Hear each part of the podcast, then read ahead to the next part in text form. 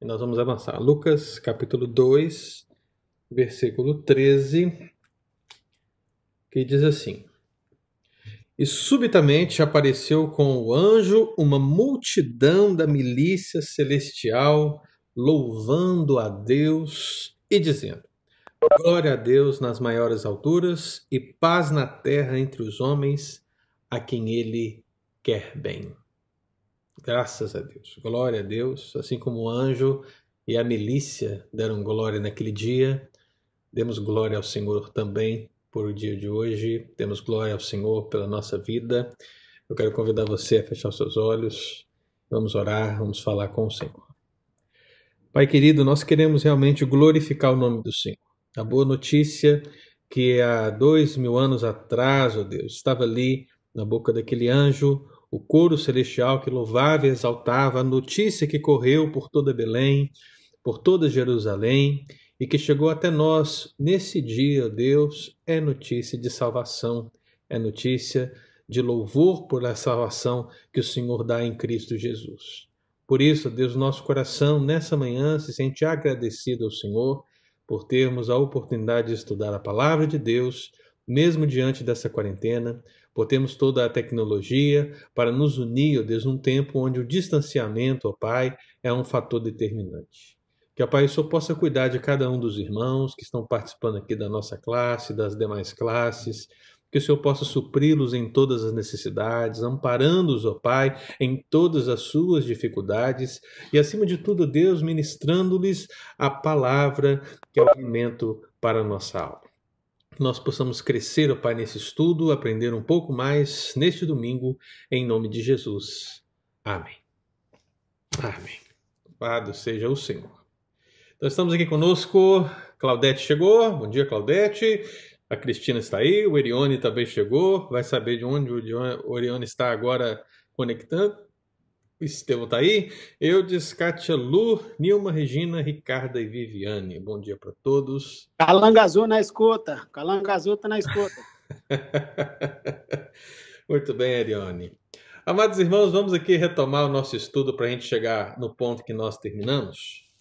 É, depois de trabalhar a natureza angelical, estamos adentrando a esse segundo segunda parte do nosso estudo acerca da organização e para que nós possamos entender um pouco mais acerca da organização angelical, nós temos que entender o que Deus está organizando.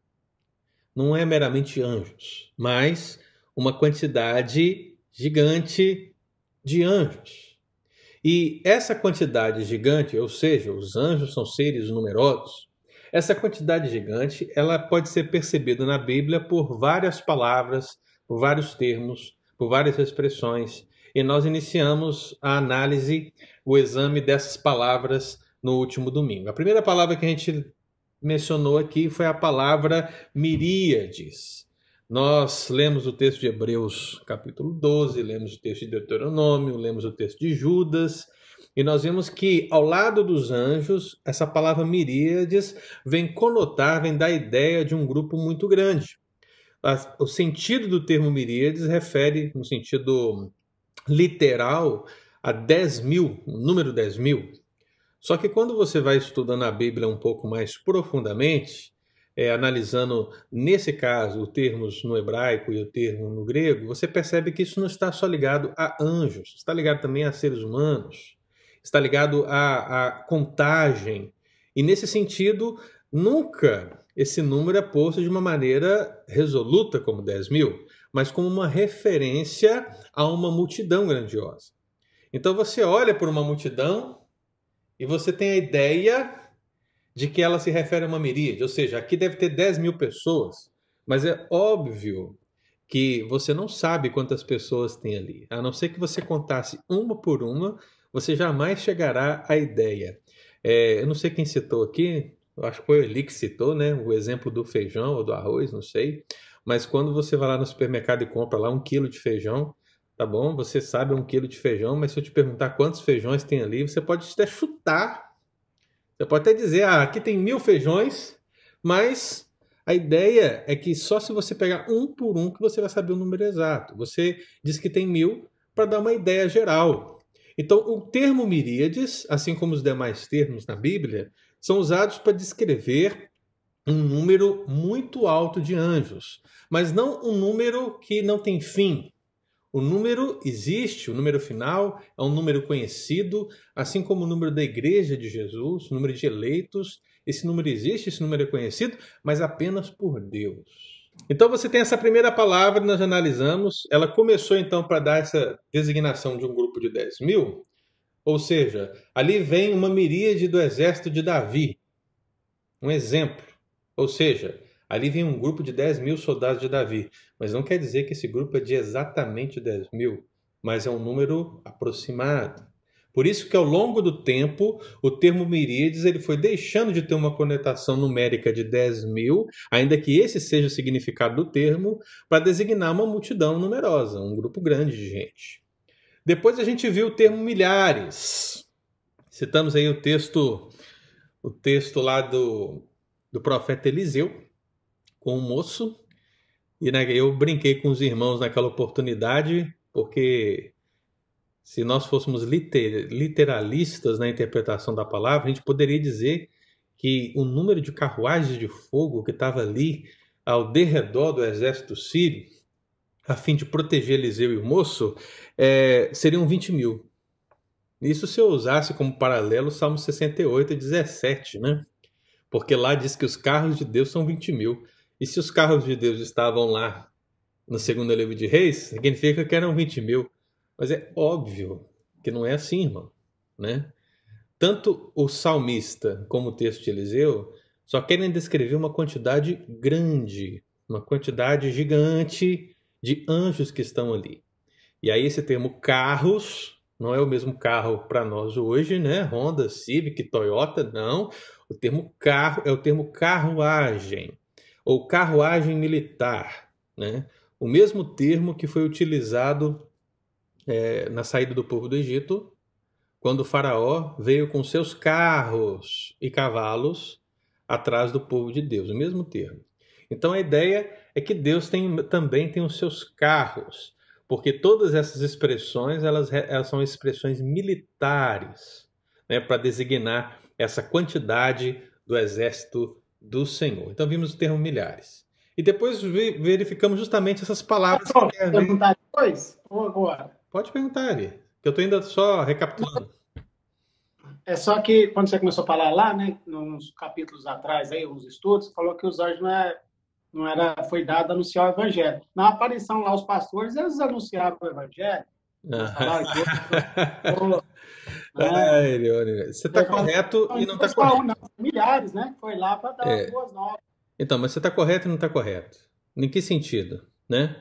Os anjos, eles anunciaram a boa notícia, o evangelho, no sentido de comunicar a mensagem da parte de Deus. Né? Eles não fazem isso por si mesmos como missão dada a eles. Isso é dado à igreja, né? Então é nesse sentido que a gente precisa entender esse termo que anjos não pregam o evangelho, né? Não foi dada a eles essa visão. Agora, anunciar o evangelho, eles fazem o tempo todo no Antigo e no Novo Testamento, uma vez que eles são mensageiros. Essa é a ideia essencial do termo, né? Ângelos. O que, que significa angelos? O que significa Malaquias. O que significa isso? Mensageiro. Então eles estão levando uma mensagem. Essa mensagem, ora vai ser um evangelho, ou seja, algo que tem a ver com a salvação vinda da parte de Deus, ora vai ser um julgamento. Então a palavra né, de sofrimento da parte de Deus. Mas anjos só comunicam aquilo que lhe é conferido pelo próprio Deus. Essa é, é a diferença aí. Ó. Captou? Gente também só comunica aquilo que Deus pediu para a gente mandar. Se a gente anunciar um outro evangelho, a gente está. Mas como missão. Mas Sim. Missão. Essa é a nossa missão. cuidar dessa missão. Sim. Isso. Essa, é essa não é a missão dos anjos. A missão dos anjos é servir a Deus e comunicar aquilo que Deus quer. Né? E aí deles ministram essa palavra. Por isso que eu disse que você está errado e não está errado. Em certo sentido, eles ministram o evangelho. Mas eles não pregam o evangelho acerca de para converter as pessoas, pois essa não é a missão deles, essa é a missão da igreja. Né? Ah, essa, essa missão essa missão foi dada para nós, né? Foi dada para nós, né? E aí os anjos aprendem à medida que a história da salvação vai evoluindo. Ou seja, o anjo chega e diz: Olha, vai nascer hoje aqui, ó, o Salvador. Os anjos estão é, anelando, estão perscrutando toda essa revelação à medida que ela vai acontecendo, né? Mas hoje não é o anjo que está lá no púlpito pregando que o Filho de Deus nasceu. É o Espírito Santo. Hã? O Espírito Santo que Através de quem? O Espírito Santo. Em quem? Agindo no coração das pessoas. Muito bem, não nos anjos. Não, não. Não, mas a gente vai é. pregar. Eles estão aqui na porta para pegar o nosso trabalho. Vamos lá. Então, aí nós avançamos, irmão, para o próximo termo, que é o termo militar, né? Mais propriamente dito, que estamos aqui, que é o termo exército, ou a palavra hostes, que nós já lemos aqui no início do nosso estudo de hoje. Ambas as palavras, tecnicamente, são a mesma. É, na nas traduções bíblicas, a gente, a gente vê algumas dificuldades, mas ambas as palavras dão a ideia de uma tropa militar. Eu estava até lendo aqui em inglês, né? A palavra armies, né? É a ideia de um grupo militar que, que, que está a serviço do Senhor, porque Ele é o Senhor dos exércitos, Ele é o Senhor da armada, Ele é o Senhor da tropa. E quantas músicas você já cantou, né? Eu imagino que na juventude de vocês, né, que são um pouco mais experientes que eu, né, cantaram muito corinho que tinha esse termo, né? Senhor dos Exércitos, porque essa época que usou muito essa terminologia, o Senhor dos Exércitos, está mais para trás. né? Hoje em dia, as canções são mais, mais introspectivas, né? Eu quero, eu quero me derramar, eu não sei o que mais. Mas antigamente não. Antigamente era, é, era a declaração da guerra, né? Então o Senhor dos Exércitos está levantando né, um povo, pelo Senhor marchamos, ele é o nosso general, né? E tal, era, era sempre assim, né? Tem aquele caminho de Deus é perfeito, né? Que eu gosto muito de tocar Caminho de Deus é perfeito, principalmente na bateria, né? Porque é uma música muito boa. É, apesar que hoje o pessoal não canta muito na igreja, né? Tem aquela parte assim de perseguir meus inimigos e os alcancei, os consumir. O pessoal não gosta muito. É o contexto, né, irmão? É o contexto. Mas, é, voltando à ideia aqui do exército, né? Essa ideia é muito proeminente na Bíblia para traçar os anjos como o exército do Senhor e ele como o Senhor dos exércitos. Sendo que em muitos textos também a palavra exército pode ser relacionada aos astros, pode ser relacionada à obra criativa de Deus. Mas a maior parte desses textos se referem, sim, aos anjos como exército, daí a ideia, a expressão hostes, que a gente pode ler, a expressão exército e também a expressão milícia celestial.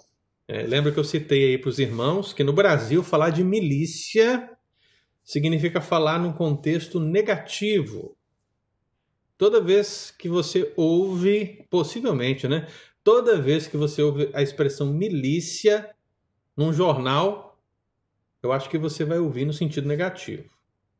Porque a palavra milícia, ela designa uma tropa militar paralela à oficial. No caso daquilo que conhecemos acerca do Brasil, seriam, é, seria uma polícia corrupta que protege as pessoas dos policiais malvados e dos traficantes, que fica ali no meio termo, né? Seria uma terceira via nesse processo. E, e, a gente sempre ouve termo milícia nesse sentido, ou seja, tem uma milícia ali, a guerra, a guerra no morro, a guerra, os policiais, os traficantes, as milícias. Então, você sempre ouve o termo milícia no sentido negativo. Mas na Bíblia, o termo milícia não tem essa conotação negativa como nos nossos dias. O termo milícia significa apenas uma tropa militar organizada. Nesse sentido, aplicando aos anjos, significa a milícia celestial, como nós lemos aqui em Lucas 2,13, né? O anjo apareceu, anunciou o evangelho, que o Erione aí curtiu, né? Anunciou o evangelho e veio por trás do quê? O coro, né? É mais ou menos aquela figura quando o pastor está lá na frente, o pastor está pregando, e aí vem um grupo de louvor atrás e começa a tocar uma música, dá aquele impacto, bum! É mais ou menos isso. O, a mesma coisa aconteceu, só que o que apareceu por detrás desse anjo, com essa notícia é, maravilhosa, foi uma milícia. E aí o termo milícia designa um grupinho lá de três, quatro, não era um quarteto, não era o quarteto angelical, né? não era o quinteto angelical, eram milhares de anjos, era uma tropa que estava ali atrás, um grupo gigante, um grupo incontável, um grupo numeroso, que estava louvando a Deus e glorificando. Isso para nós é importante o entendimento, irmãos, porque nos leva a entender o quê? Que essa visão ela é muito maior ou mais maravilhosa do que a gente imagina. Que já é estarrecedor você pensar na aparição de um anjo, um único anjo. Você percebe que aparições angelicais na Bíblia geralmente fazem com que as pessoas temam. Os anjos geralmente dizem: não temas. não temas.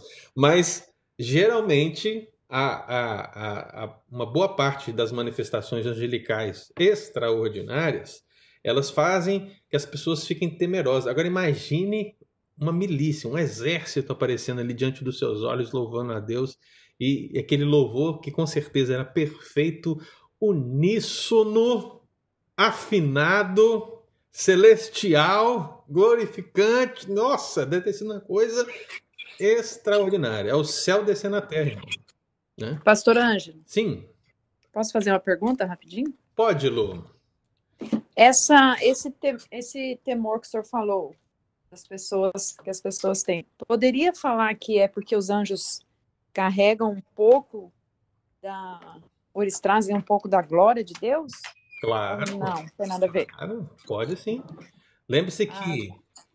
os anjos, como seres morais, se dividem em o quê? Santos e reprovados. E não. Santos e reprovados, né? Os anjos santos, hoje santos, termo santo, aqui vai remeter o quê? Essa proximidade com a glória de Deus. É notório isso. Nós vamos ler, se não no domingo que vem, no outro, acerca dos serafins. E quando formos falar dos serafins, isso vai ficar muito óbvio para nós, porque os serafins estão servindo muito próximo ao trono, né? E a glória de Deus, você vê, perceba o seguinte: a, os seres angelicais já possuem essa essa santidade, já possuem essa proximidade com a glória, esse brilho, essa resplandecência, mas esses seres não conseguem contemplar o Senhor. Agora imagina nós. imagina eu e você, né? Nós não, tamo, não estamos nesse nível de santidade ainda. Porque ainda somos pecadores, não é verdade? Irmão? Um anjo, um santo anjo, não é pecador. Né?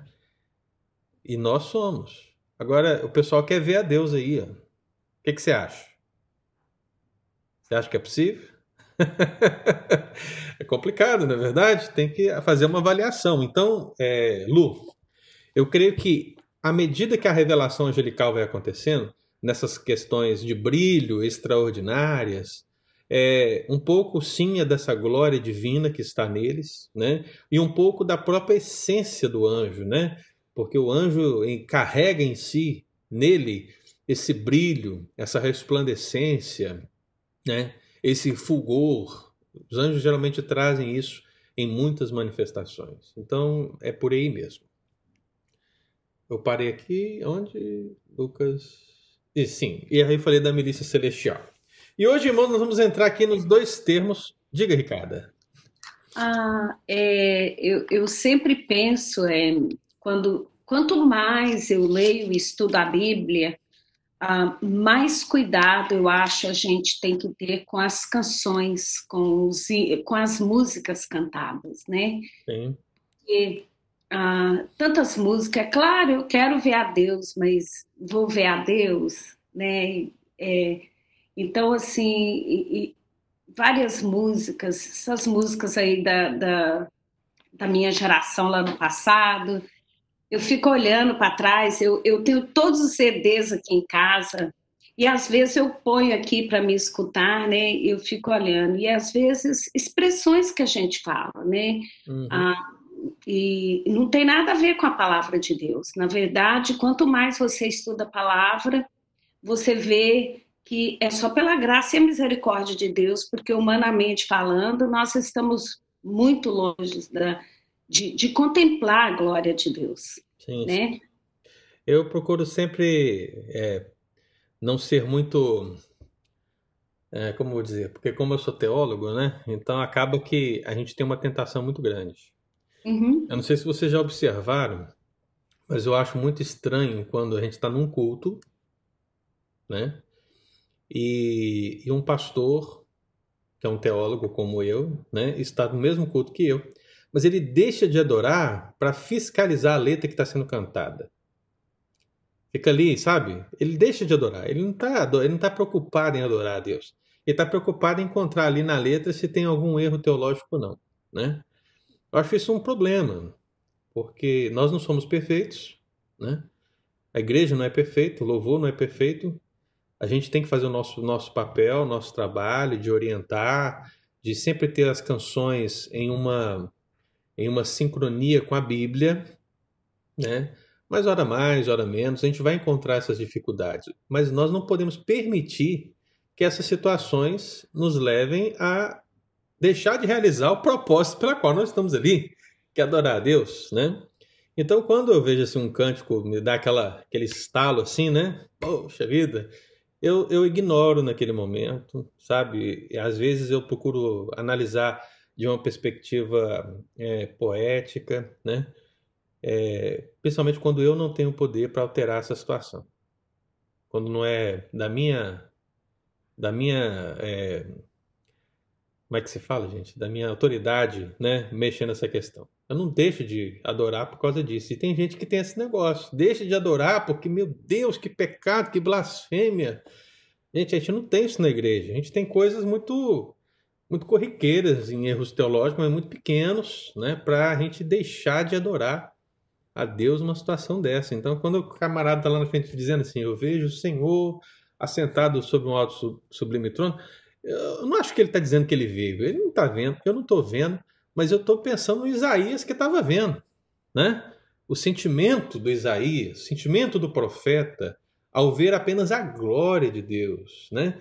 Então eu procuro adorar debaixo desse sentimento. Que maravilhoso que é, que, que grandioso que foi essa visão. Então a gente precisa sempre encontrar nessa situação um meio termo, sabe? Porque se a gente, nesse caso específico, se a gente for muito preto no branco, aí, meu irmão, a gente vai acabar caindo no, no abismo da hipocrisia, né? E isso é um problema sério, porque aquele que critica uma letra de cântico, né, tropeça em outro ponto da lei, com certeza, né? e aí, vai ser criticado também? Então, esse é o grande problema. Então, vamos avançar sempre nesse sentido, olhar as letras e tudo, mas não sejamos é, é, bitolados a ponto de deixar de adorar porque vimos um erro ali ou acolá. Se você vê, você ouvir uma canção que tem um erro teológico, você deixa de ouvi-la, né? Se no, na igreja aconteceu isso, o pastor vai observar com certeza. Se você vai numa igreja e está cantando uma música, não deixe de adorar por causa daquilo. Se você acha que a música é muito herética, feche seus olhos, vai orar, vai pedir a Deus, né, para agir no meio do culto e fazer coisas extraordinárias, porque apesar de nós e das nossas nossas bobeiras, né, e, e, os nossos pecadinhos, e eu falo pecadinhos aqui por causa dessas questões pequenininhas que acontecem na igreja, Deus age, né, irmão? Deus age, Deus fala o coração, Deus abençoa as pessoas e salva as pessoas em nome de Jesus. Amém? Vamos avançar então? O termo legiões. Vamos falar desse termo legiões, vamos aí abrir a Bíblia em Marcos capítulo 5. Aqui tem umas curiosidades. Aqui eu já citei um pouco desse texto, né? Marcos capítulo 5, mas vamos, vamos agora aprofundar no termo.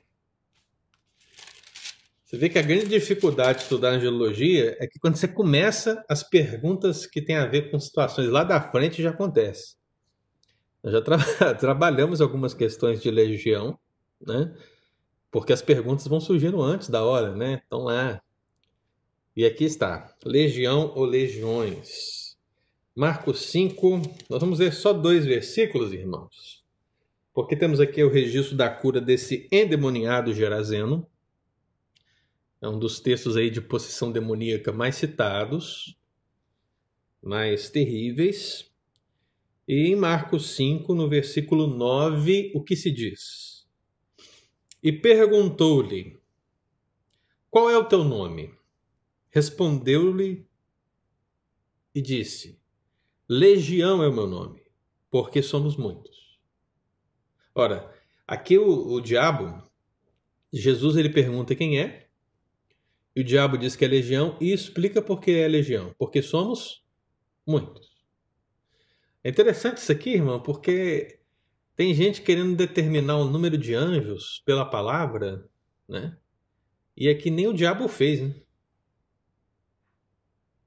Eu já citei para os irmãos que o número de uma legião pode, pode ser por volta de 7 mil. Ele poderia dizer, ah, legião, porque somos 7 mil. Mas não, não é essa preocupação nem do diabo. Por quê? Porque a ideia do termo é apenas para designar que nós somos muitos. Tem muito demônio nesse Gerazeno. Tem muito demônio aqui possuindo esse Gerazeno. Esse é o nome que foi escolhido. Aí você vai aqui no versículo 15. É... Indo ter com Jesus, viram o endemoniado, o que tivera a legião, assentado, vestido em perfeito juízo, e temeram. Então você percebe, meu amado irmão, que o termo legião ele aparece aqui, primeiro, no singular, se referindo a demônios. E a grande pergunta é: o que esse termo quer dizer? Dependendo da época, e agora nós estamos falando em termos de Império Romano, e você tem o avanço do Império Romano, aí dois, três, quatro séculos antes de Cristo, você tem o avanço do Império Romano, e esse avanço do Império Romano, em muitos sentidos, é também cultural. E nesse avanço cultural, muitas coisas próprias do Império Romano vão tomando forma na linguagem e no modo de ser dos israelitas. Agora, é, o termo legião é um termo estritamente da linguagem da cultura romana designa uma tropa militar romana. E aí, dependendo do século que você se coloque, porque se você botar no seu Google ou em algum lugar, legião, quanto é uma legião? Você pode achar números diferentes. Porque um número na época de Antíoco, um número na época de Alexandre, Magno, tal, Calígula, sei lá, irmão, cada época a designação numérica para legião pode é, ser diferente, não pode não ser a mesma. É, eu citei aqui para todos vocês, nesses estudos, quando falei de legião, a época do imperador Augusto. E citei que nessa ocasião a legião ela constava com 4, 7 mil, onde 6.826 homens estavam prontos para a batalha. Não havia, preste bastante atenção nisso aqui, irmão. Olha aqui, ó. Até onde você sabe, não havia legiões em Israel. Não havia. Não havia um exército tão numeroso assim em Israel. Apenas nos entornos mais afastados, porque é uma tropa muito grande. Você percebe que dentro da própria legião havia uma divisão. Porque você tem 6.826 homens. Só que esses 6.826 homens eram divididos em soldados a pé e cavaleiros. Você já tem aí uma primeira divisão. Você tem uma segunda divisão. A legião ela era geralmente dividida em 10. Ou seja, imagine o seguinte: você tem. Vamos arredondar esse número para 7 mil. 7 mil. Dentro da legião, você tem uma divisão de 10, ou seja, você tem grupos de 700. E cada grupo de 700 era chamado de corte. Aí você acha que acabou? Não. Cada grupo de 700 era dividido por 100. E aí o que, que você tem? Você tem a centúria, né? Você já deve ter ouvido falar da centúria, pelo menos. Né? Esse é uma... Por que, que é centúria? Porque é cento, né? De 100. Então, olha só, você tem as centúrias. Se você junta sete centúrias, você tem uma corte. Se você pega a corte e, e, e multiplica ela no número considerado para chegar à legião, você tem uma legião. E aí você soma as legiões, você tem um exército. O que, que é isso, irmão? Isso é uma organização militar. Então, parece-nos que, biblicamente, esse termo ele é apropriado para designar essa organização da mesma maneira hierárquica dos anjos, militar dos anjos. E aqui nesse texto específico, nós estamos falando dos anjos reprovados, dos demônios, né? daqueles que não guardaram seu estado original. Esses, diz o texto bíblico, se autodenominaram legião. Então você tem uma legião, você tem um número alto de anjos, se fosse considerar um parâmetro, 7 mil, em termos de parâmetro, dentro de uma pessoa. Dentro de uma pessoa. Isso é terrível, irmãos. Isso é terrível. Um único demônio é capaz de fazer um, um estrago terrível. Agora imagine 7 mil. Isso é extremamente terrível. Mas a grande pergunta é: você acha que o termo legião, e aí que está o X da questão, né?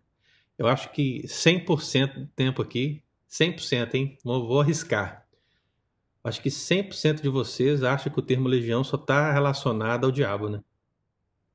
Com relação ao Marcos 5, porque fala que e perguntou-lhe e ele respondeu, legião. Sim. Ah, Pastor, é, aqui quando ele fala legião, ele tinha intenção de intimidar as pessoas. Sempre quando eu estudo isso aqui, quando eu leio, é, é porque ele fala legião e eu fico assim, sei lá, é uma pergunta que eu sempre tive. Um, é claro, eu sei que tinha muitos demônios no corpo daquele homem, mas também ele tinha alguma intenção por detrás disso? De, de intimidar quem estivesse à volta, não a Jesus, mas as pessoas? Olha, eu acho que não, viu, Ricardo? Ok. É, por que, que eu acho que não? É uma conjectura, né? algo que você para para pensar sobre, mas eu acho que não, porque uhum. os anjos caídos que estão ali no, no, no demoniado, não nessa apenas nessa passagem, mas em outras também, é, eles têm um posicionamento contrário diante do Filho de Deus, né? Uhum. Não importa se eles estavam pensando nos outros, mas eles estão diante do Filho de Deus. Então, estar diante do Filho de Deus não os coloca numa posição de arrogância, mas os coloca numa posição de humilhação. Então, quando eles disseram legião, por incrível que pareça, eles estão dizendo a verdade para o Filho de Deus. Né? Por isso eu fiz a pergunta. então, assim, eles estão tão, tão amedrontados com a presença do Filho de Deus que automaticamente eles respondem já quem é, quantos são e tal, porque é, é o Filho de Deus. Né? Eu me lembro aqui de outra passagem que eu não sei onde está agora, fugiu aqui da minha mente, né? mas que quando o Senhor se aproxima, o demônio fala: O que nós fizemos para o Senhor nos atormentar antes do tempo? Né? Ou seja, os demônios, ao perceberem Jesus, eles, eles se afugentam. Né? Eles têm um posicionamento totalmente diferenciado. O que acontece depois é que quando eles pedem a permissão para ir nos porcos, né? aí sim, aí eles trazem um, um grande problema para Jesus, porque eles arremessam os porcos no, no abismo, e isso faz, o texto diz aqui para nós, né? Pastor, o versículo 7 do texto estava querendo lembrar, é só subir aí o versículo 7. É, mas não é essa expressão ainda, viu, meu querido? É, aqui está de Marcos, talvez seja a expressão paralela em Mateus e em Lucas que eu estou me referindo. Depois você olha aí, porque aqui está muito clássico ainda. aí eu teria que olhar se é Mateus ou se é Lucas, né? Então, assim, a, Isso Mateus sim. 8, 29. Mateus 8, 29. Uhum. Lê para nós aí. Eu não abri, não. Ah. Peraí. Alguém abre aí. Então, isso sim trouxe um problema muito sério para Jesus, porque quando os porcos foram lançados, o que aconteceu? Os gerazenos, que deveriam aceitar Jesus, o rejeitaram. Né? Ah.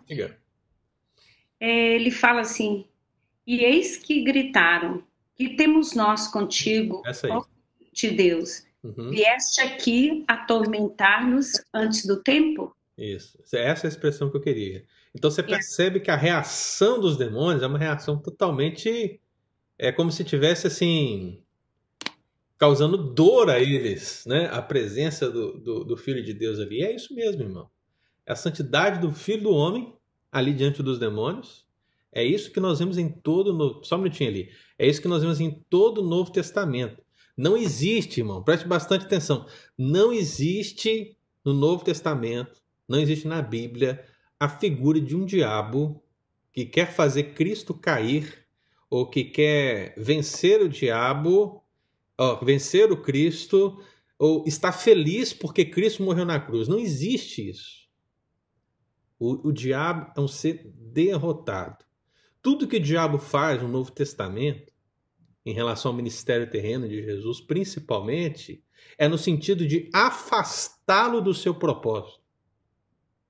A derrota do diabo ela é culminada na cruz. Então não existe esse negócio do diabo, o diabo ficou feliz porque viu Cristo na cruz. Tem umas canções assim, hein? tem uns louvores assim. não existe isso, irmão, pelo amor de Deus. E, e os filmes também colocam isso de uma maneira muito terrível. Só tem um filme que eu me recordo que fez corretamente.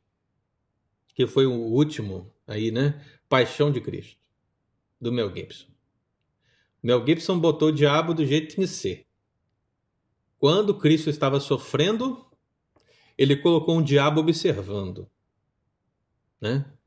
E quando Cristo morreu, ele colocou aquele berro do diabo lá do, do abismo, né? Por quê? Porque era a sua derrota, irmão. A morte de Cristo é a derrota do diabo. Né? Então, tudo que o diabo fez, fez no sentido de afastar Cristo da cruz, não levá-lo à cruz. Essa é a grande diferença que a gente percebe aí no, no meio evangélico. Diz ele. Sim, pastor. Ah, o verso 2, ah, ele diz assim: Logo Jesus desceu do barco, veio dos sepulcros caminhando ao seu encontro um homem possuído por um espírito imundo. Então, nessa legião havia um chefe, o, era o capitão maior de todos, né? Eu não sei te dizer, porque. Não, não, mas a, a minha pergunta para você é: claro, se havia uma legião, claro, tinha um que era o que comandava essa legião, não? Sim, mas eu não posso Você determinar que que- esse espírito imundo. Entendeu? É isso que eu Ah. quero dizer. Você não pode usar, porque a expressão aqui espírito imundo, isso aqui é ainda mais complexo ainda. Que tem, Uhum. tem gente que diz que espírito imundo não é demônio, é outra coisa. Ah, Entendeu? Uhum. É isso que eu estou dizendo ali. É meio, é meio complexo para a gente até avançar nesse sentido, né? Uhum. Acho que você pode dizer que havia alguém liderando, com certeza, mas Uhum. que não era esse espírito imundo. Acho que espírito imundo aqui, ela só quer designar a possessão da pessoa, porque ainda não foi revelado quem é. Quando Jesus pergunta ao espírito imundo quem é, ele fala legião, porque somos muitos. uhum. Eu acho que é Mas a ordem, mas a ordem para ele sair já tinha sido dada, né, por Jesus, né? O que diz aqui Marcos, né? sim. Porque Jesus havia dito, sai dele. Então eles disseram, ah, nós somos muitos, né? Uhum. Sim, Jesus perguntou, qual o seu nome? Aí que ele disse, Legião. sim. Ah, Ah, pode falar. não, é isso aí. Não, é, é- foi só uma observação mesmo, porque o texto, ah, eu, eu já tinha olhado na outra tradução, no inglês diz é, unclean spirit, quer dizer, um espírito imundo, né? A, a minha Vou deixar anotado aqui, ele, porque é curioso. Ah. É curioso. tá? Não, mas aqui, mas é a mesma coisa do endemoniado gadareno e os endemoniados gadarenos. Eu acredito que a- o que o autor diz simplesmente é que havia um comando nessa legião, porque o texto não está dizendo, que o próprio texto diz um e depois diz que é muitos. Uhum. Então, diz o quê? que nesse um tinha o chefe, e o chefe, ele mandava no todo. Mas seria o espírito imundo? Ah? Será que é o espírito imundo? Essa que é a questão. Mas está anotada aqui a sua colocação, viu, meu querido? Ah, obrigado, obrigado. Ô, Ângelo, última coisa. Sabe por que aqui em casa, sempre que a gente estuda né, na, a, a Bíblia, a, nós estudamos inglês e português, e, e, nós já percebemos uma fidelidade com a tradução grega um, e, um, mais antiga. Uhum. A Bíblia em inglês, quer dizer, a Bíblia em inglês, ela é mais... A, a tradução né? é mais fiel do que em português. É, você está se referindo a King James ou a. Não, a, não, tem a King James, mas, mas, essa que nós estamos estudando aqui, é, ela é muito boa mesmo, é o Dakes. Dakes. Eu vou muito saber dessa aí. É, ela é muito boa. Na verdade, uma Bíblia que eu gosto muito em português é a Bíblia Jerusalém, que é uma Bíblia católica, uhum. mas é excelente. É excelente em termos de, de texto bíblico original, sabe? É uma das melhores que tem em português, né? Não deve ter em inglês também essa Bíblia, mas se você tiver a oportunidade de comprar uma Bíblia de Jerusalém, faça. Uhum. Pastor, deixa eu fazer uma pergunta aí. Ah, só falando sobre a legião, né? Centúria, né? Essas quantidades de soldados, lá ele fala legião, mas a gente vê também que não é só pelo nome também, né? é pelo propósito deles também, porque ele rogou a Deus para não mandar eles fora daquela província. Então, eles ficavam ali naquela região ali, tendo, exercendo esse tipo de função condizente com o nome, né? Uhum. É, que ele estava ali, né? E ele rogou, não nos mande para fora dessa, dessa região que a gente está tá atuando aqui. Uhum. Né? Então, é, tipo assim, fazendo jus ao nome que, que eles falaram, né? Sim. Então, é. estavam... é interessante a observação, né, Eliane? É, porque, de fato, havia um interesse desse grupo naquele país, ali, naquela região, né? Vai saber o quê? Por quê, né? Mas havia. E isso está em consonância com vários textos bíblicos, né, que dizem que os demônios eles atuam politicamente também. Né, você tem o príncipe da Grécia, você tem o príncipe da Pérsia, e aqui você tem o príncipe dos Gerazenos. Né? Ou seja, você tem demônios também atuando politicamente. E isso está em consonância com a nossa visão de fim. Porque a nossa visão de fim, a igreja será perseguida politicamente no fim. Ela vai ser perseguida tanto religiosamente como politicamente. Aí a ideia da grande meretriz e do falso profeta. Né? Você tem essas figuras no Apocalipse. Então a igreja vai ser perseguida aí. Os demônios, eles agem sobre os governos. Os demônios agem. Né? Então a gente tem que orar muito, pedir a Deus aí para nos guardar e nos proteger nesse tempo terrível. Cesarena era a Assembleia Legislativa deles lá. Mas vamos avançar aqui, irmão, senão não termina aqui, olha só. Legião não é um termo exclusivo de demônios. Ok? Porque, via de regra, eu acho que 100% de vocês, quando ouve a palavra legião, pensam em demônio. Né? Mas não. Vamos abrir aqui Mateus 26, versículo 53. Quem achar aí para mim pode ler. Mateus 26, 53. Hum. 53? Mateus 26, 53. Acaso pensa que não posso rogar ao meu Pai e ele me mandaria nesse momento mais de 12 legiões de anjos?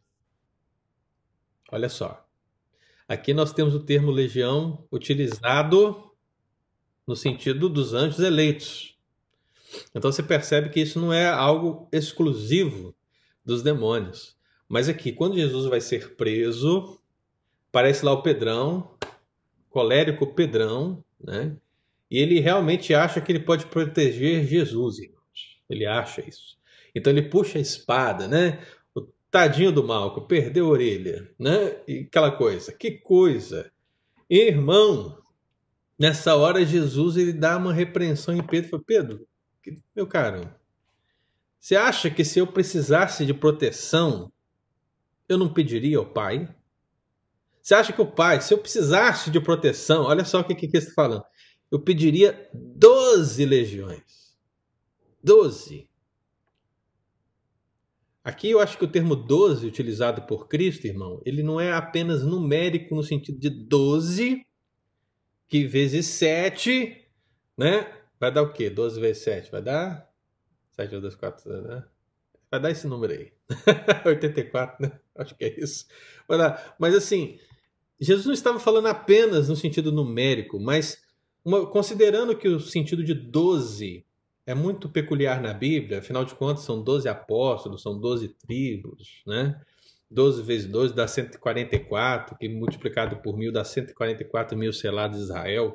O número 12, ele é um número que vem representar um grupo fechado, um grupo alto. E nesse sentido, pode ser que Cristo esteja dizendo simplesmente que se ele quisesse, ele pediria um exército celestial para proteger.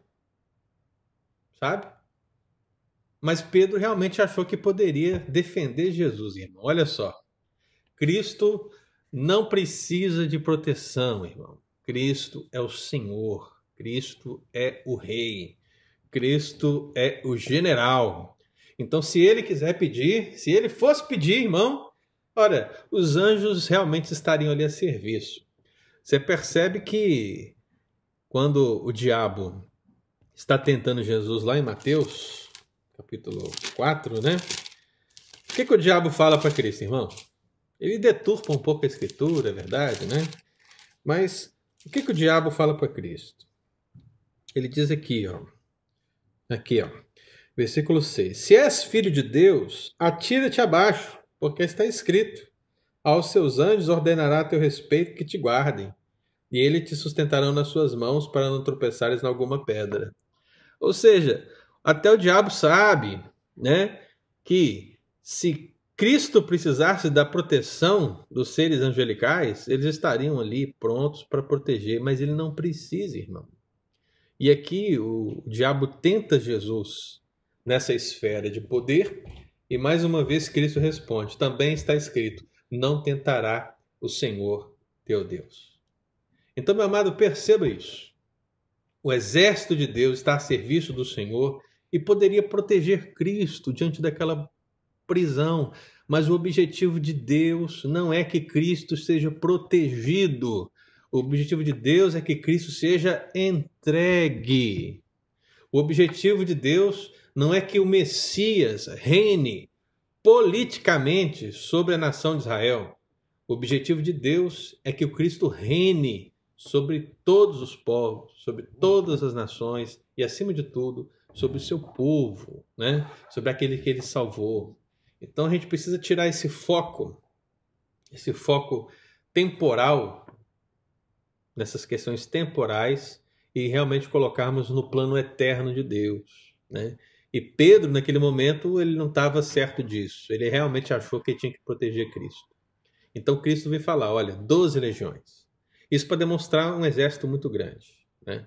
Então você percebe, irmão, naquele momento ali, milhares e milhares de anjos poderiam vir ao socorro do Messias no Getsemane. Isso é extraordinário.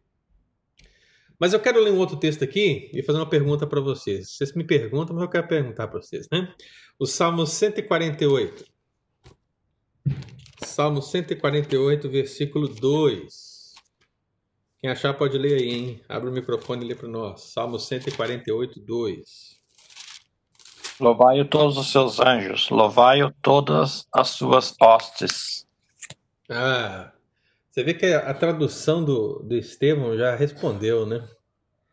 Porque na minha tradução está assim: Louvai todos os seus anjos, louvai todas as suas legiões celestes. Eu estou aqui com a versão atualizada. O que, que você acha dessa tradução? Legiões celestes. O que, que você acha? Depois do que eu te falei, o que, que você acha? Quem pode dizer aí? Pastor, a minha diz: Louvai-o vós todos os seus anjos, louvai-o vós todos, seus exércitos celestiais. Ok. Mas a minha tá legiões. O que, que Ok. vocês acham de legiões? O que, que vocês acham? É, no caso seria exército mesmo, porém está, está abrangindo, eu acredito, no sentido geral. Todos os. os... Ah, calma. Observa, não tenha medo. Não tenha medo. Eu vou melhorar a pergunta. Vocês acham correto o termo legião no Salmo 148, 2? Para expressar uma quantidade enorme, acho que é correto. Quem mais? 142. Vocês Que fala, não vai. Lembre-se do que eu falei. Lembre-se do que eu falei. Não esqueça Depois- do que eu falei. Depois do que o senhor falou hoje, sim, é correto. Quem falou?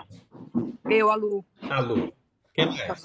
Pastor, eu acho que não. Eu acho que ah, o termo aí está fraco. Uhum. Por quê? Ah, porque eu acho que ah, está se referindo a uma legião, entendeu? Ah, mas eu, eu acredito que a tradução seja. Feijão é. Vocês ainda não chegaram no lugar. Vocês não Ah. chegaram no lugar. Vocês estão com medo. Pergunta de novo, pastor. Vocês acham correto o termo legião na minha tradução? O Eli já falou lá que é exército. Não, O, o, o Estevão falou que é hoste na dele, né? eu acho que você já falou que, se eu não estou enganado. Pastor, não seria, não seria linguagem, não seria uma linguagem poética? Não, Não. não. Diga, Eudes. Bom, se eu não estou enganado, você já mencionou que a, a- a legião era romana. Quando esse salmo foi escrito, não existia legião. Muito bem, é isso aí. é. Ótimo. Perfeito. Uhum. Nós estamos falando o quê? De um salmo, irmão. Isso, há muito tempo anterior à legião romana. Então seria, então seria, é, seria um salmo de louvor, então, de louvor a Deus, é isso? Não, em relação ao conteúdo, Nádia, está ok, né? Só que a tradução da minha versão não é boa, Eu disse. né? Por que, que ela não é boa? Porque o termo legião é um termo que se refere a um período que o salmo não se enquadra, Uhum. né? É o que nós chamamos de anacrônico. né? E aí, quando você vai pesquisar, então, aí, o trabalho é, de exegese do pastor é esse. Ele vê um termo desse numa tradução, ele acha estranho, quando ele vai lá ver, ele vê que o termo é o termo para exército, para hostes, né? Termos que nós já estudamos. Então, por isso que a Bíblia do Estevão citou hoste, que é um termo adequado. Por isso que a Bíblia do Eli falou exército, que é um termo adequado. Mas não é adequado dizer legião, porque legião é um termo que se cunhou no Império Romano, o que aconteceu muito tempo depois da história do Salmo. Entendeu de colocar a palavra legião, porque o termo legião designa uma tropa organizada, uma tropa militar, mas não é o melhor termo para se utilizar, uma vez que esse termo é um termo anacrônico. O ideal seria ter traduzido esse termo, e não existe a palavra legião aqui, meu irmão, como, como no texto grego, mas teria colocado com a palavra exército ou hoste. Aí estaria mais adequado. Diga aí. O inglês diz hosts, que seria São hostes, né? hostes no caso. Isso aí, correto. Então você vê que as próprias traduções que vocês têm estão vindo melhores do que a tradução em português. Uhum. Né? Por isso que eu falei, lembre-se do que eu disse. Né?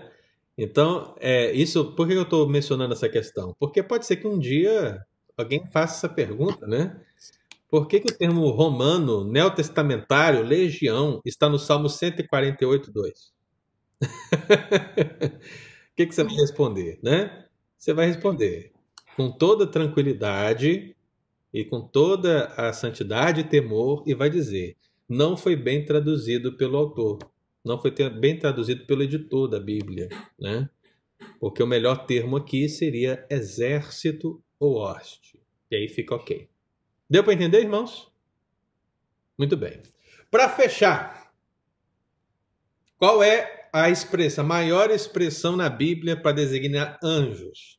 Não é a expressão miríades, não é a expressão milhares, não é exército ou hostes, ou milícia celestial, nem legião ou legiões. A maior expressão está em Apocalipse 5, versículo 11. Nós vamos abri-la. Apocalipse 5, 11. Estamos fechando, hein, irmãos. Apocalipse 5, 11. Senão não termina aqui também e a gente não avança no próximo domingo, né? E olhei e vi a voz de muitos anjos ao redor do trono e dos seres viventes e dos anciãos. E o número deles era miríades de miríades. E o número deles era miríades de miríades de milhares de milhares. Muito bem. Outra tradução? Alguém tem outra tradução? Eu tenho aqui a. É, vi eu vi uma voz de muitos anjos ao redor do trono, dos seres viventes e dos anciões, cujo número, cujo número era de milhões de milhões e milhares de milhares. Muito bem. Então você percebe que nós temos aqui duas traduções, mas que vêm para designar o quê? A mesma coisa. Verdade. O quê? Uma quantidade gigante de anjos. E aí você percebe a leitura do texto. O que está acontecendo aqui? João ele está tendo a visão apocalíptica do livro de sete selos. E aí ele ouve uma voz. E essa voz é a voz de muitos anjos. E esses muitos anjos, muitos anjos, estão ao redor do trono de Deus. Aí explica. Essa voz de muitos anjos ao redor do trono era tinha um número. E esse número era de milhões de milhões e milhares de milhares. Só que não eram apenas os anjos que estavam ali. Quem mais estava lá? Estavam os anciãos. E quem são os anciãos? Os anciãos da igreja, né? A igreja do Novo e do Antigo Testamento, ou seja, a igreja e os anjos estão ao redor do trono. Essa comunidade é de milhões e milhões, milhares de milhares. Ou seja, é uma multidão que não se pode enumerar, é uma multidão incontável. Então, o que a gente percebe, a expressão, seja ela traduzida como miríades de miríades ou milhões de milhões, que o que temos aqui é a expressão máxima para designar que realmente o número de anjos é muito alto. Não é um número pequeno, não é 100 mil, não é 200 mil. É, eu gosto da, da expressão milhões porque ela vai referendar um número maior né? Mas biblicamente falando, é, quando você vai usar essa terminologia numérica, a designação miríades de miríades vai trabalhando milhares de milhares no sentido de multiplicá-los. Eu vou dar um exemplo para vocês entenderem. O termo milhões não é só utilizado aqui para os santos anjos que estão ao redor do trono, junto com os anciãos, mas também para os demônios. Abra aí Apocalipse 9. Apocalipse 9. Esse é um texto terrível, viu, irmão? Texto difícil esse aqui. Apocalipse 9. Nós temos aí o contexto da sexta trombeta. E aqui, meu irmão, nós temos uma uma aparição terrível, que eu resumo aqui no chamado Os Gafanhotos de Apolion. Você já ouviu falar dos gafanhotos no Egito? Pois é, aquilo lá não foi nada. O que os gafanhotos fizeram no Egito não é nada comparado com os gafanhotos de Apolion. Ora, quem são os gafanhotos de Apolion? São os demônios. Os demônios. Toda a terminologia que você vai ver no texto, por mais terrível e estranha que ela seja, ela só vai referendar as qualidades desses demônios no sentido de o que eles têm poder para fazer. Né? Mas o que eu quero que vocês entendam é o seguinte: foi aberta a tampa do abismo. Né? Ou seja, agora os demônios podem agir livremente. Foi o, o Erione que falou dessa questão na aula passada, né? Onde os, diabos, os diabos estão, é, tal. Então, esse abismo significa o cerceamento. Está todo mundo preso, está todo mundo acorrentado. Agora o abismo foi aberto. O abismo foi aberto e todos os demônios agora têm poder para agir. E eles saem, eles saem com as suas tropas para trazer grande dor à humanidade. Aí eu pergunto para você, qual o tamanho dessa tropa? Versículo 16. O número do exército da cavalaria era de 20 mil vezes 10 milhares. Olha só, Sabe o que, que é isso, né? É 200 milhões. Perceba isso, irmão. Se nós fôssemos aí multiplicar, né, 20 mil vezes 10 milhares, você tem 200 milhões. Isso é para descrever o tamanho, o alcance, o poder do diabo e dos seus anjos quando eles forem soltos para trazer sofrimento, dor, morte, perseguição nos últimos dias, nessa figura apocalíptica dos gafanhotos de Apolion. Então eu te pergunto, analisa comigo. Se nesse caso de Apocalipse 9, os anjos reprovados se manifestam num número que pode ser simbólico de 200 milhões, qual seria o número dos santos anjos com os anciãos ao redor do trono de Deus quando se fala em milhões e milhões? Ou seja, deve ser um número também gigante, grandioso, maravilhoso. Então, amado, por que, que estamos citando essas expressões? Para você entender que, biblicamente falando, nós não sabemos o número finito de anjos, mas o número finito de anjos é extraordinário, é grandioso, é gigante. E todas as expressões vão demonstrar isso, chegando ao máximo de milhões de milhões como nós vimos aqui. Seja para os santos anjos, ou como esse 20 mil vezes 10 milhares, como os demônios saindo ali do abismo. Amém? Deu para entender, queridos? Só pode também, é, igual continuar, Amém. Aí Amém. pode é, simbolizar também a organização deles. É, repete, hierarquia. Johnny, porque deu uma cortada aqui no seu. É, falando sobre quantidade, né, sobre esses números que sempre estão né, milhões, milhões, milhares, essas coisas também podem ter uma conotação como hierarquia, organização é, dos anjos também, ou não? É só mesmo para revelar a quantidade mesmo? Só para demonstrar uma quantidade alta. Por quê? Tá. Porque a organização vai vir agora. Então, o que, que nós temos agora de pano de fundo? Nós sabemos que a quantidade de anjos ela é atribuída na Bíblia em várias expressões, até a expressão milhões. Agora, a partir de domingo que vem, eu vou dizer para você como esses milhões se organizam. Né? Então, a partir de agora, Leandro, você vai ver os nomes. Quais são os nomes? Querubins, serafins, principados, potestades, poderes, tronos. Deu para entender? Essas expressões, sim, vão designar esse aspecto da hierarquia. Ou seja, a partir de domingo agora, nós vamos entrar nos cargos, né? Vamos dizer assim de uma maneira mais simples de você entender, né? Nos nomes que são aplicados dentro dessa hierarquia, aos cargos dentro dessa organização angelical. Ainda que em muitos casos nós não possamos dizer qual está abaixo de qual ou qual está ao lado, ao lado de qual. né? Mas a gente vai poder ver biblicamente que isso é citado e a gente pode aprender esses termos. Eu acho que o termo mais claro e mais tranquilo é o termo arcanjo, porque o termo arcanjo dentro da hierarquia vai significar o quê? Chefe dos anjos.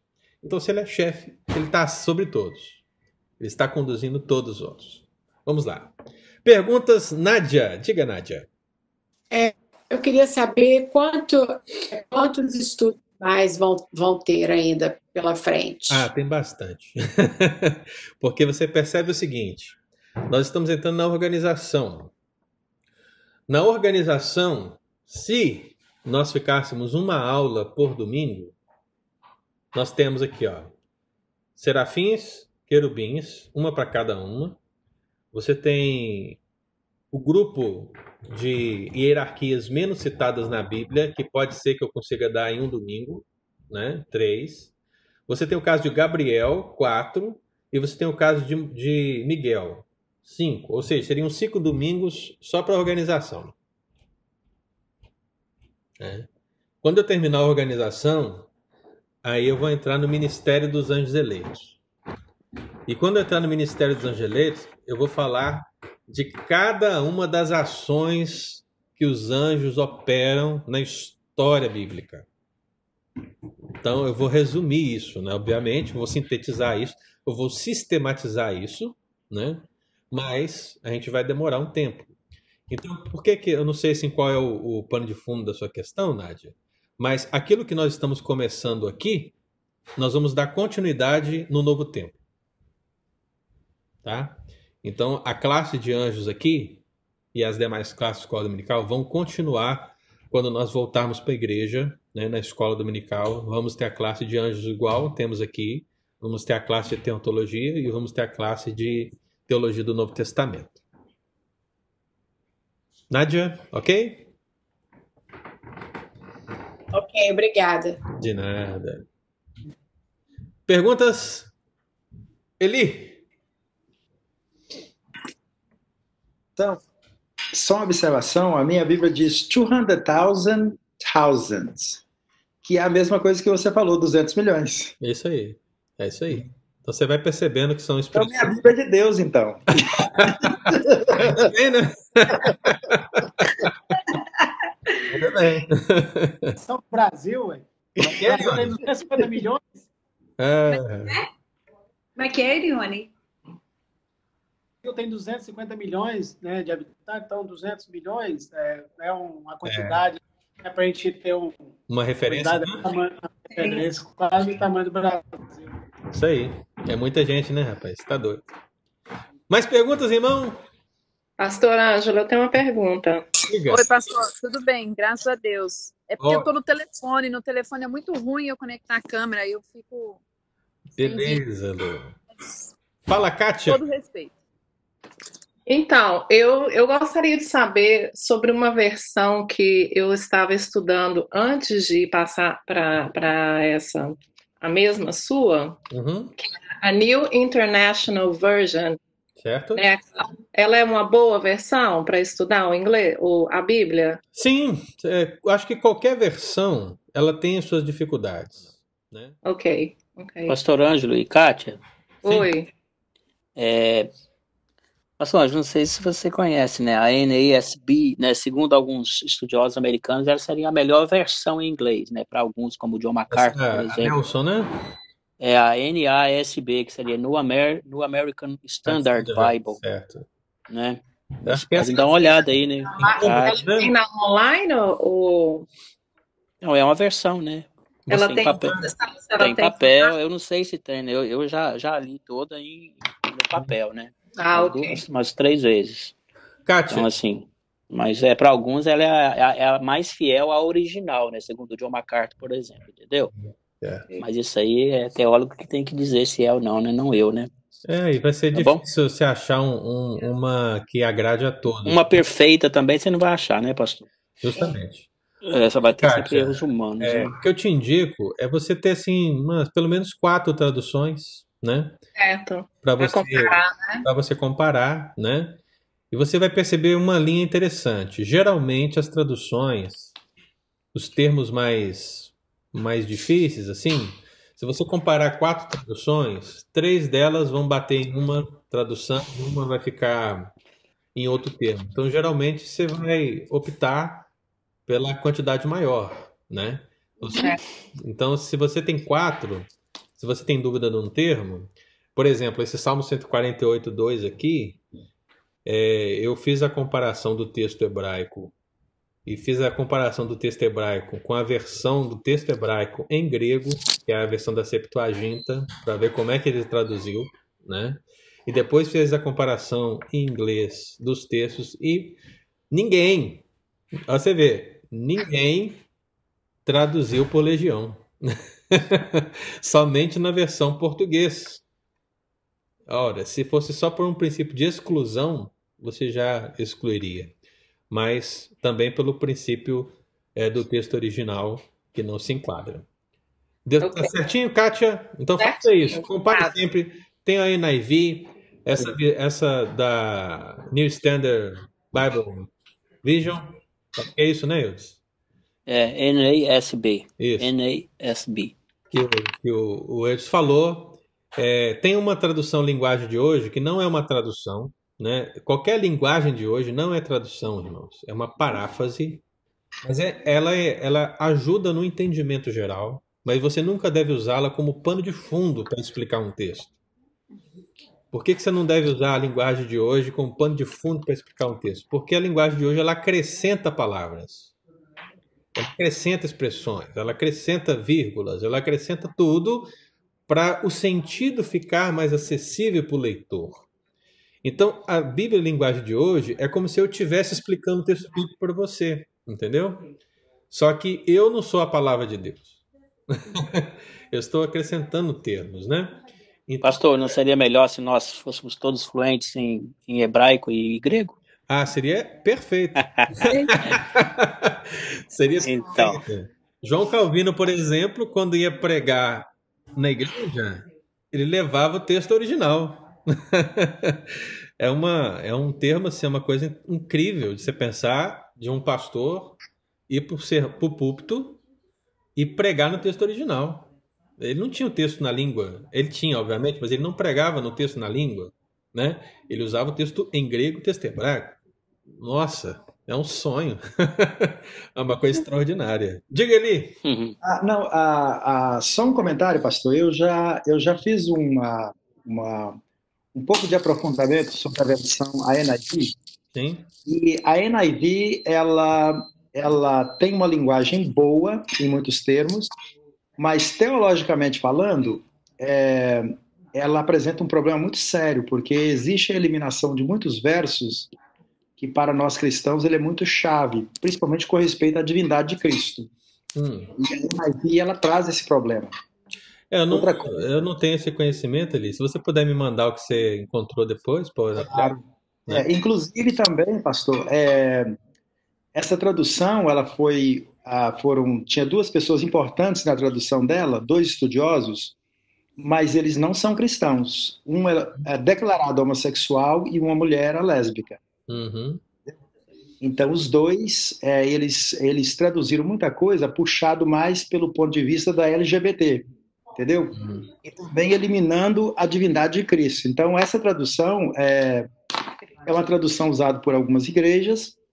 A escola das minhas filhas, a, a Lexington Christian Academy, eles usaram essa versão uhum. e eu procurei ler muito a respeito. Então, ela apresenta um, é, é, é um problema muito sério. Se você pegar a NIV, comparando muitos versículos com com as versões inglesas normais e, e, e até mesmo versões nossas que vieram praticamente dos textos receptos a, é, igual a João Ferreira de Almeida, por exemplo, ou a King James, então apresenta um problema muito sério. Então eu acho, é, depois eu mando para você, mas só estou falando para os irmãos aqui porque eu já olhei esse respeito e ela apresenta esse problema. Claro, existe sim a, uma atualização na forma da tradução que é bom, mas eu diria, quem tem, não confia 100%, que teologicamente você pode.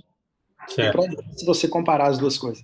Mas eu acho que vale a pena, então, Eli, porque se, se confirmar esse aspecto de substituição de termos, uhum. é, supressão de termos. versículos. É, isso é muito sério. O aspecto lá da pessoa em si, uhum. não escandalize com o que eu vou dizer, né? Mas isso é, não é fundamento para você excluir a tradução, né? Claro.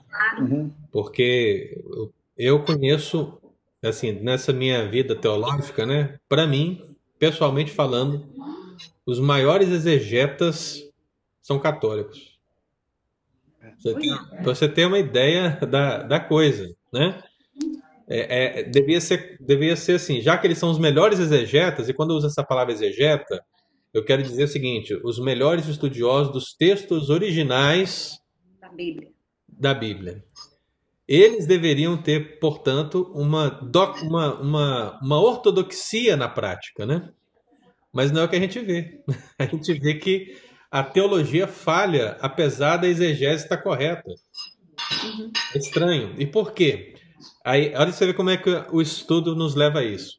Eles têm um pano de fundo correto, mas como eles não têm a Bíblia como a única regra de fé e prática, como eles colocam a tradição ao lado da Bíblia, a sua teologia se corrompe. Hum. Porque a teologia não é só fundamentada na exegese que eles fizeram, mas a exegese é posta ao lado da tradição. E uma vez posta ao lado da tradição, a tradição supera na teologia. Muito bom. É. E aí a teologia é enfraquecida, é, erra. Mas é, os, os, católicos são grandes exegetas.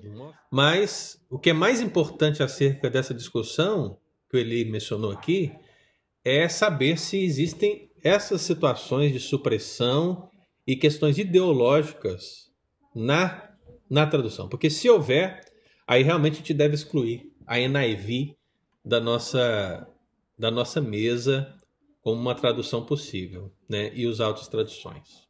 Ótima colocação, Eli. E se você tiver aí depois algum material, né, gente me manda que eu quero me aprofundar nessa questão. Tá bom, eu te mando, eu te mando. Porque até onde eu estudei acerca da NIV, eu ainda não encontrei problemas. Então, se esses problemas existem, eu quero encontrá-los e vê-los, né? Pastor Ângelo, rapidinho. Eu só acho positivo ter a, a Bíblia, a, só para dar uma ideia. A, aqui em casa a gente procura ter várias Bíblias, só para dar uma ideia, assim, Sim, é, claro. de comparar uma com a outra quando estamos estudando. Sim. Né? Pastor, eu vou mandar para você e agora vou mandar para o. Vou mandar para todos que estão aí, que eu, que, eu, que eu tenho o número aqui, tá bom? Eu vou ajudar os irmãos aqui, só para indicar, para a gente finalizar. Tem um aplicativo. É, é um aplicativo que eu tenho usado no meu celular Deixa eu ver se eu consigo mostrar aqui para os irmãos. É, não sei se conseguem ver aqui. Ali no cantinho, ó. Tá dando para ver? Bible. Logos? Não. O Logos é mais complexo, né? É do lado do Logos. É Uso ele, pastor. Holy Bible. Eu vou ver se eu mando esse link para vocês por e-mail, tá bom? Eu vou mandar por e-mail. Porque essa Bíblia aqui. Eu tenho. Tem, né? Esse aplicativo, eu acho que é um dos melhores do mercado, porque você tem várias traduções em português, uhum. você tem várias traduções em inglês, uhum. e você pode comparar várias, umas com as outras. Né? Eu tenho então, esse aplicativo aí também, pastor. É exatamente isso. Tem várias isso, traduções ali. Isso. Então, eu acho que é muito relevante para os nossos estudos e para fazer essa comparação. Hoje em dia, né? O aplicativo tem ajudado muito isso. Você pode comparar várias versões no seu celular. Ao passo que se fosse no processo antigo, você teria que colocar aí 20 bíblias sobre a mesa, né? e ler uma por uma, imagina? Abrir uma por uma. Então hoje só com um clique no celular. Para quem não tem, essa semana quando eu mandar o e-mail, eu vou colocar o link desse app. Se vocês quiserem baixar aí no celular de vocês, porque para mim é um dos melhores que a gente está tendo aí na, na, nessas lojas de aplicativo e ainda você tem a oportunidade de, de seguir as pessoas. Por exemplo, você pode comentar textos bíblicos, compartilhar suas reflexões, você pode marcar o texto. É, ele também tem a opção de você ouvir a Bíblia, né? Todos os textos bíblicos são narrados também por voz, se você quiser ouvir, né? Então, tanto em inglês como em português, né? Então tem muitas possibilidades aí para a gente poder aproveitar esse aplicativo. O Logos... Pastor, mas, mas cada tradução aí tem que ser fazer o download, não é isso? Isso, só fazer um download. E tudo grátis. Uhum. Tudo grátis. Então você... A minha abre aqui tudo em inglês, só em inglês que tem, mas em cima está escrito que tem duas mil e tantas versões e 1.418 línguas. Isso, e você pode também aí nas configurações do aplicativo colocá-lo em português se você quiser. Entendeu? Hum. Eu vou ter que aprender a mexer, eu tenho ela aqui, mas Pastor, não. É só em português. Pastor, esse aplicativo é aquele que dá planos de estudo? Isso. Ah, tá. Isso, dá planos de estudo, né? Eu Pastor, não isso aí, mas pode falar. Eu não, eu não sei se você observou, mas esse aplicativo aí não são todas as traduções que dá para fazer o áudio. São só é áudio, não. não. O áudio sim. O áudio só algumas áudio só algumas. disponibilidade. Mas a, a escrita, a escrita você pode comparar várias. É. Pastor Ângelo, eu mandei já para vocês aí, só que está em inglês, tá? Aí você não me ajuda, Eli, entendeu? Só tem inglês, desculpa. Não, é uma igreja contemporânea. Se você vai mandar um estudo para mim, manda traduzido, marcado, printado, manda pelo correio, manda. Então é em grego, né, pastor? Não é? Irmãos, muito bom. Meu Deus abençoe vocês, tá? Amém, obrigado. É... Só, tá, só tá pregando bem, não? Como é que é? senhor não está pregando bem, não? Por quê? Olha esse dedão seu aí, tudo roxo. Esse Esse aqui? É, Rapaz, você sabe como é que eu, eu machuquei esse dedo? Ah, O martelo. Foi né? fechar, fui fechar a porta do meu carro, meu dedo ficou preso. Ai, ai. Oi. Deve ter sido algum anjo que empurrou a porta, né, mano? Oh, Ai, que É mal. um da... Só se for daqueles do abismo lá, né? deve ser, rapaz. Pelo amor de Deus, viu? Mas doeu, viu? Você não é canhoto, né? Não, e assim, fechou a porta e só tava eu e o Rafael. Eu falei, filho, abre a porta do lado de lá, abre. E, eu- e ele brincando com um cachorrinho. Ô, rapaz, eu fiquei lá sentindo a dor. Aí ficou esse preto aqui, Eliane. Mas eu vou pintar as outras pra ficar igual. Deus abençoe, viu, irmãos? Sim, Um abraço. Ótimo domingo pra todos aí. Fica com Deus. Tchau. Tchau. Obrigada, pastor.